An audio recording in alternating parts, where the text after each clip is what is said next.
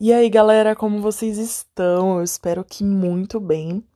Bom, esse assunto que eu vou falar hoje é assim, eu ia deixar passar, eu ia deixar ele mais pra frente, porque eu quero mesclar bastante coisa, né? Eu não queria fazer um sobre arquitetura logo após outro sobre arquitetura, mas algumas pessoas me pediram para eu tratar sobre esse assunto logo. Então eu resolvi passar ele na frente, mas a gente não vai falar só sobre isso. Mas enfim, vamos começar. Eu estou muito feliz com a devolutiva de vocês. Digo novamente, todo podcast falou isso. Mas enfim, é de coração mesmo. Ok, é assim. Eu sempre, eu cresci, eu estudei numa escola de bairro. Então, assim, eu convivi com muitas pessoas que moravam na favela, moradores da favela. Só que esse foi assim o contato máximo que eu tive. Eu eu percebi, né, que não eram pessoas de má fé, como as pessoas pregam. Eu percebi que eram pessoas normais, engraçadas, que tinham seus sonhos e que me ajudaram muito, me ensinaram muito sempre na vida a manter a minha humildade, sabe, acima de tudo. Isso foi muito importante para mim, mas eu não tinha essa noção porque como eu cresci com essa galera, né, que eu considero hoje até minha família, é, eu não tinha essa noção de que eles já eram diferentes, enfim, para mim eram só meus amigos, bestas, e eu me diverti muito, muito com eles. Só que depois, quando eu fui pra faculdade, esse cenário mudou, né? Porque aqui na Zona Norte, na próximo à escola que eu estudei, minha vida toda, é muito comum você ver as favelas fazendo parte da paisagem. Só que quando eu fui para a faculdade, o cenário já era outro, já eram prédios mais altos, comerciais, pique, assim, é, padrão de centro, sabe? Se você vocês devem ter alguma noção disso. Mas enfim, é, eu tenho até uma história doida com a escola que foi assim. Eles entraram numa noite, assim, é, na sala de informática e roubaram alguns computadores.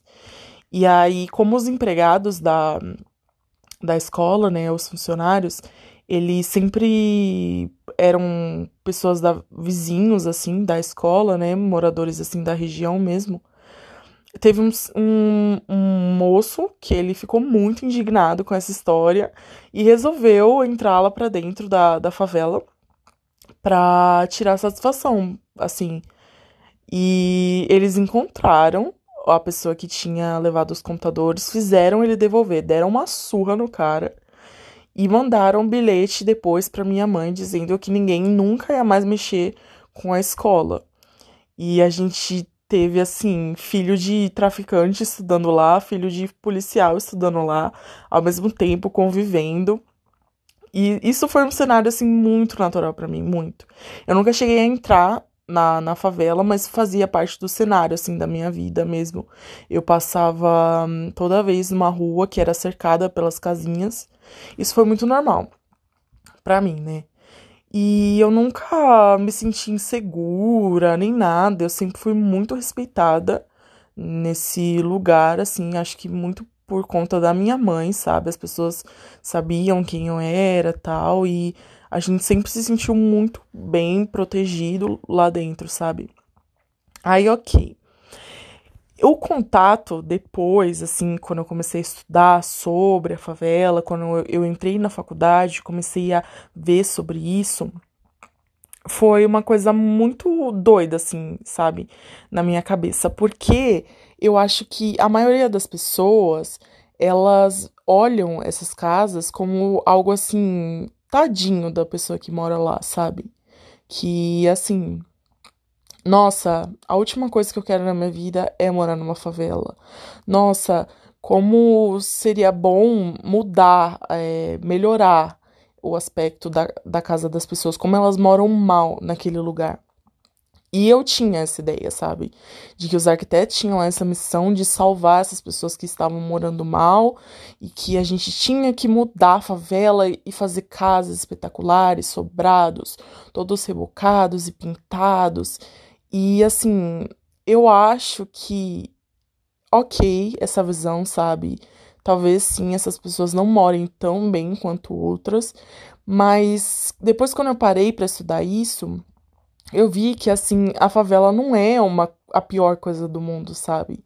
Ela não é um inimigo da cidade que precisa ser consertado, porque se você for ver a formação disso, as pessoas elas estão tentando ali exercer o direito delas de morar. Então elas simplesmente querem morar. Elas foram pegaram o dinheiro delas suado, que elas trabalharam a vida toda para pegar alguns materiais que elas conseguem para expandir um lugar onde elas moram e muitas vezes esse lugar é picotado porque elas têm que dividir com a família.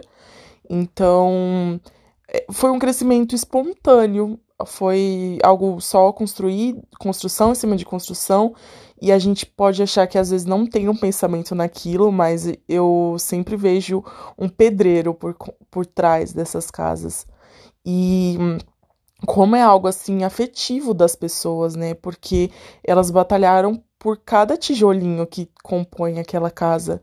E como é algo assim, se você for ver, como é algo bonito, porque elas estão colocando, dando uma solução, que é isso de morar, para uma coisa que o governo virou as costas, que ninguém tem uma solução. Tipo, onde essas pessoas estariam se elas não estivessem na favela? Elas provavelmente estariam debaixo de pontes. Daí você me fala, ah, mas leva para conjunto habitacional. Gente, sendo sincera, eu às vezes acho conjunto habitacional pior do que você morar na favela.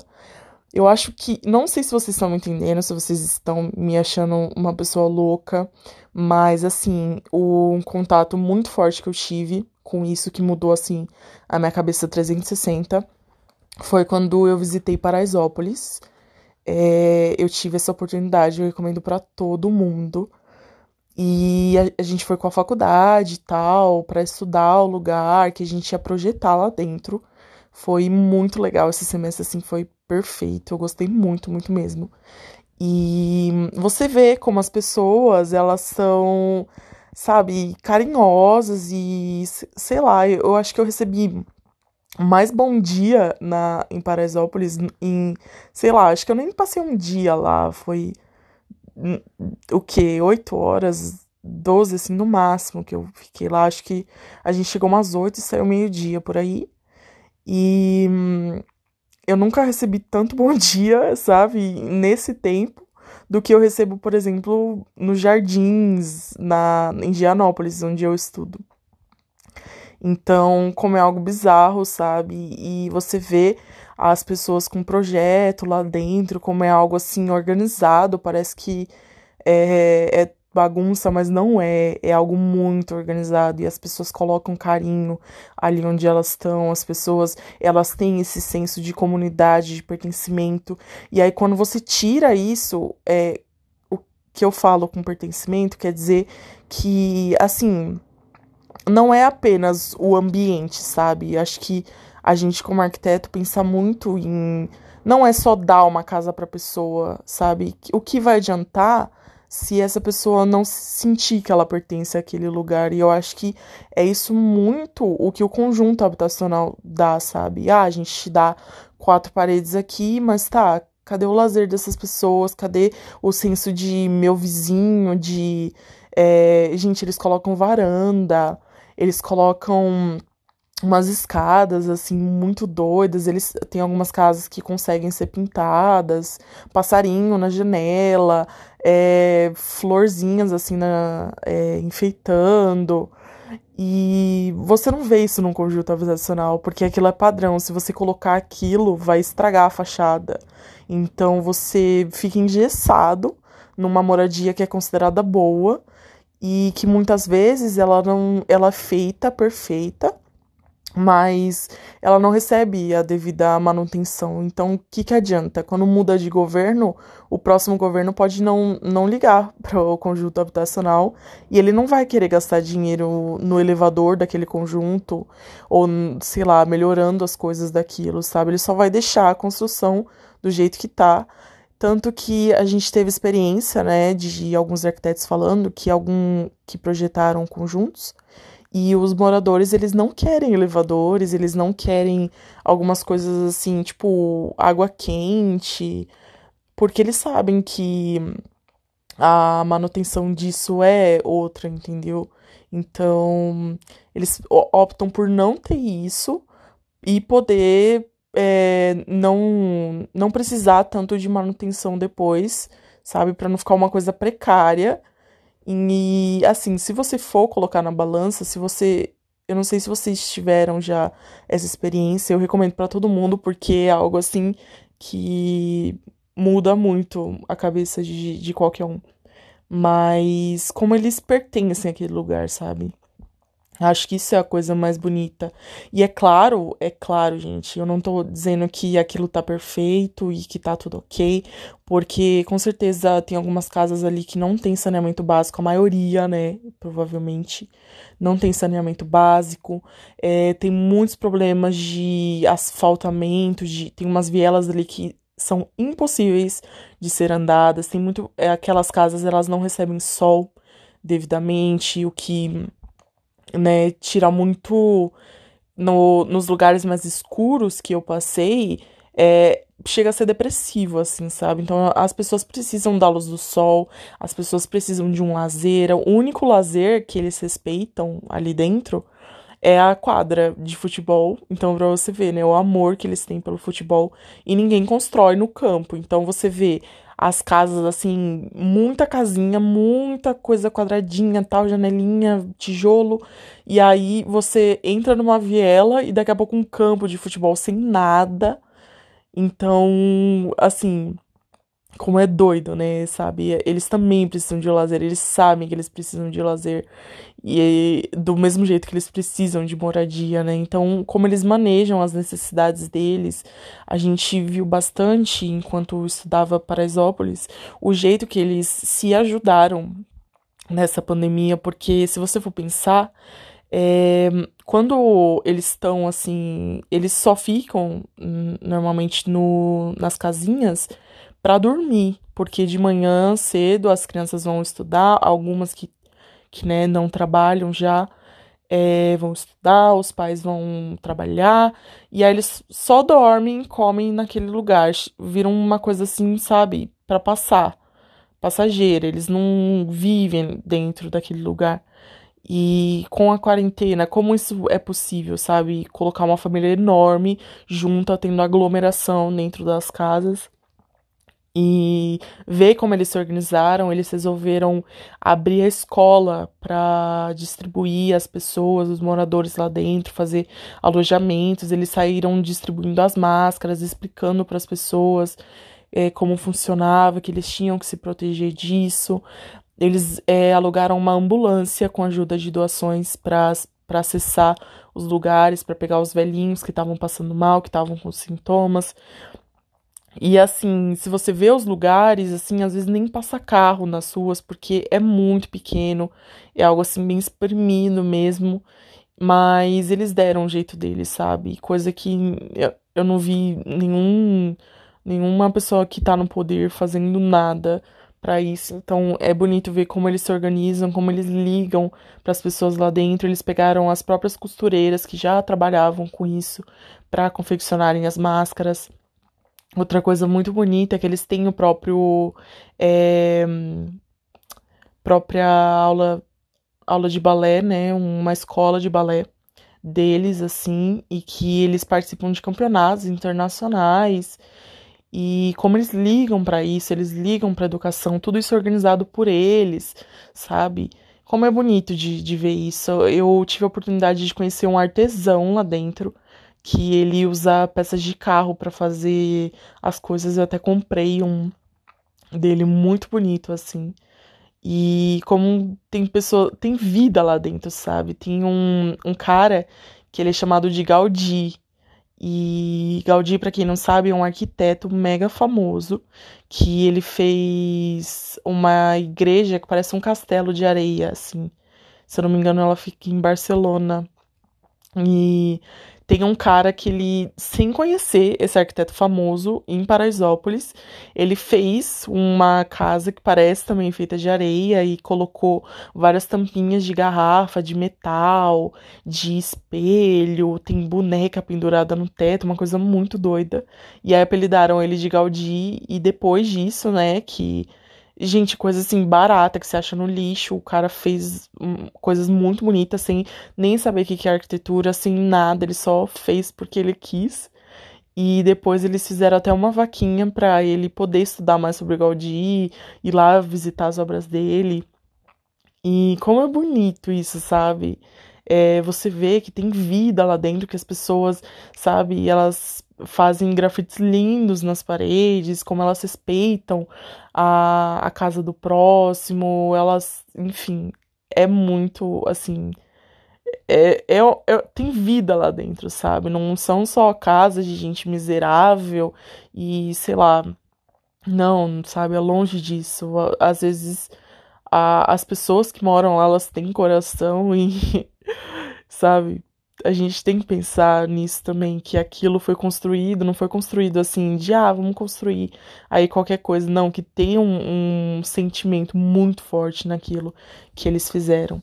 E aí eu comi feijoada lá, tem um lugar lá maravilhoso que eles fazem a comida. Vira e mexe aparece no na TV e a comida deles é perfeita, eles cultivam algumas plantas tal que eles usam para culinária e eu tive uma experiência muito legal que eu sou assim apaixonada por aves, né? E aí eu vi que um senhor tava num bar e ele tinha tava com um papagaio no ombro. E aí eu cheguei e falei: "Ai, meu Deus, eu posso pegar essa Gente, eu não me aguento, né? Eu sou a doida assim. Quem sai comigo já pode ver eu passando a mão no gatinho, eu conversando com com um bicho, eu sou doida. Eu vou eu vou acabar sendo uma velha com 50 gatos. E eu queria que isso fosse brincadeira, mas eu tenho quase certeza disso todos os dias. E aí eu peguei, ele deixou eu pegar o papagaio, ele só falou: Ó, oh, você não vai levar meu papagaio embora, hein? Eu falei: Claro que não, fica tranquilo. E aí, como eu fiz amizade com ele, comecei a conversar o papagaio. E aí, gente, foi uma experiência assim muito boa, porque você vê como as pessoas lá, elas são bem animadas, sabe? Elas são tipo, vou correr atrás do meu e, e elas têm sonhos e, sei lá, eu acho que tirar é, aquilo que elas construíram, igual eu falei antes, né, pra trocar por um conjunto habitacional, não sei se, se é vai ser a mesma coisa, sabe? Se vai ter aquela sensação de pertencimento, porque quando você passa, é, eu não sei se vocês tiveram a oportunidade de passar perto de um conjunto habitacional ou entrar dentro de um CDHU da vida. Eu já tive. E você vê como o ambiente é triste, sabe? É, assim, depreciativo. E, sei lá, parece que as pessoas não cuidam tudo bem que não tem manutenção do governo, né? Mas assim, quando as pessoas sentem que aquilo pertence a elas, elas vão cuidar daquilo, sabe? E eu não tive essa sensação em nenhum momento enquanto eu tava andando pela favela. Eu vi o quanto aquelas pessoas, elas cuidavam do delas, como elas se sentiam assim pertencendo àquele lugar. É, esses dias eu vi uma notícia no jornal que vai ter um, tem um parque né, em Paraisópolis que está sendo previsto a construção dele.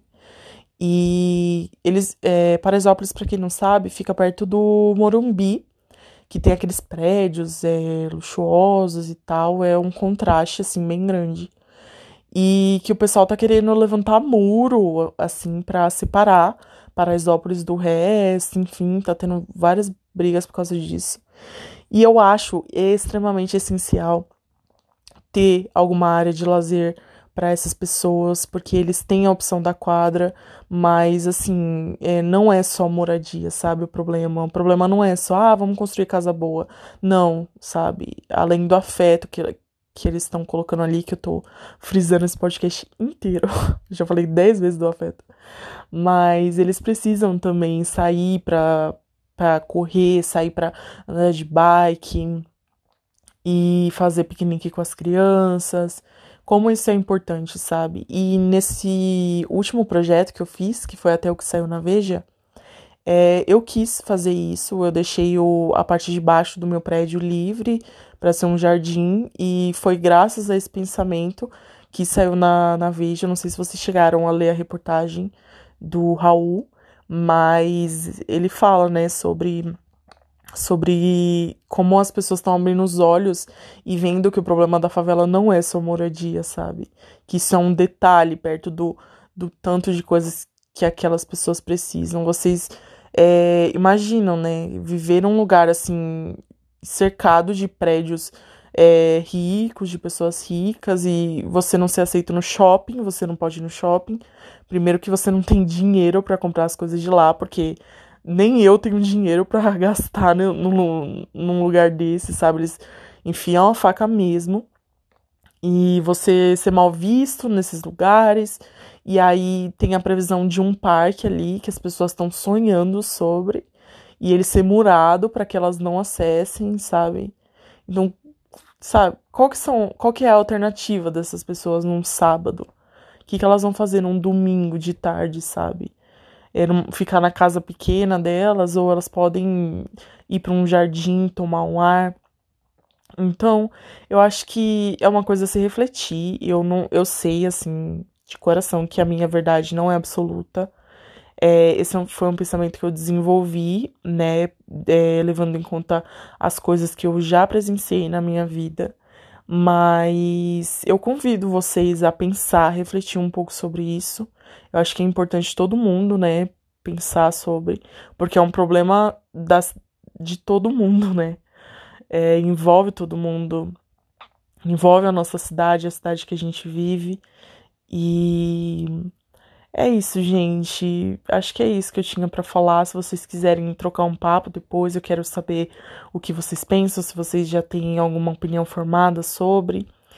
E eu agradeço por vocês estarem me ouvindo até aqui, estarem gostando dos meus podcasts. E é isso, um grande beijo, um grande abraço e tudo de bom para vocês.